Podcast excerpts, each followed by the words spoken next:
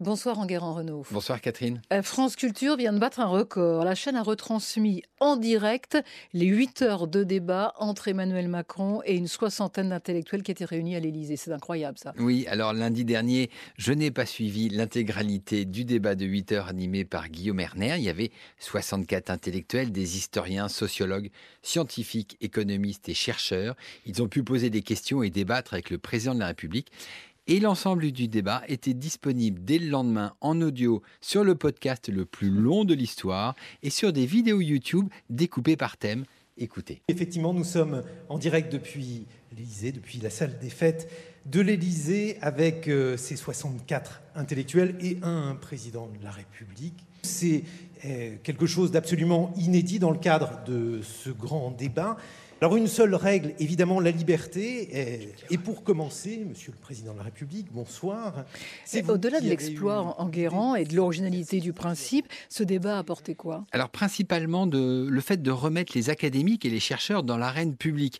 Beaucoup d'entre eux produisent depuis très longtemps des études sur les fractures de la société ou le péril climatique et ils proposent des remèdes politiques ou économiques à y apporter mais on ne les a jamais entendus et les dangers qu'ils ont soulignés adviennent aujourd'hui avec les Gilets jaunes ou la marche pour le climat. Alors France Culture a produit là un document unique de 8 heures qui servira longtemps pour analyser notre société de 2019. Et deux jours plus tard, euh, BFM TV a organisé un grand débat, là encore un grand débat entre tous les responsables politiques. Oui, mercredi, c'était le tour de la chaîne d'information de proposer un débat de 2h30 avec les six principaux chefs de parti. Ce débat, animé par Rutel Krief, était intitulé La crise et après. Un titre malin, puisqu'il permettait à BFM de faire d'une pierre deux coups clore le grand débat et ouvrir les élections européennes.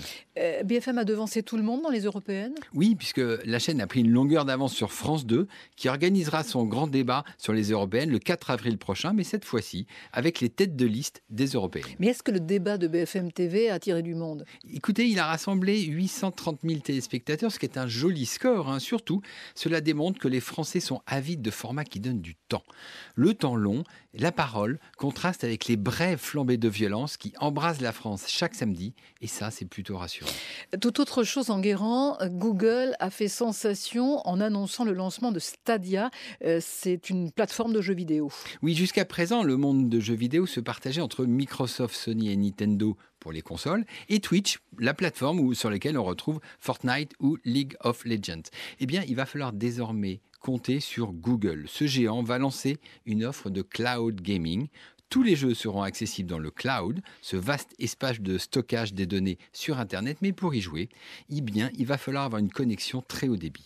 Et cette arrivée va rebattre les cartes du numérique? Oui, car derrière Google, eh bien, tous les géants du cloud, comme Amazon ou Microsoft, devraient également lancer leurs offres. Après la bataille du streaming sur l'audio, sur la vidéo, eh bien le jeu vidéo est le prochain terrain d'affrontement des géants du numérique. Et puis justement, l'homme de la semaine, euh, bah, c'est Tim Cook, le patron d'Apple. Oui, puisque lundi, demain matin, en direct du Steve Jobs Theater, le patron d'Apple va dévoiler sa plateforme de vidéo par abonnement. Il va entrer de plein pied dans cette gigantesque bataille mondiale qui va opposer Netflix, le champion de toute catégorie de la vidéo, avec des challengers de poids comme Disney, Warner, Universal ou Amazon. Tous ces géants vont lancer leur propre plateforme et dépenser des dizaines de milliards de dollars chaque année pour créer des contenus exclusifs. Il y a la célèbre maxime qui dit à chaque ruée vers l'or, celui qui fait fortune, ce n'est pas le chercheur d'or, c'est celui qui vend des pelles et des pioches. Du coup, tous les producteurs de la planète se retrouvent dans la position favorable de vendeurs de pelles. Merci beaucoup. Euh, Enguerrand Renault vous retrouve demain matin dans les colonnes du Figaro. Très bonne semaine et à dimanche. Merci.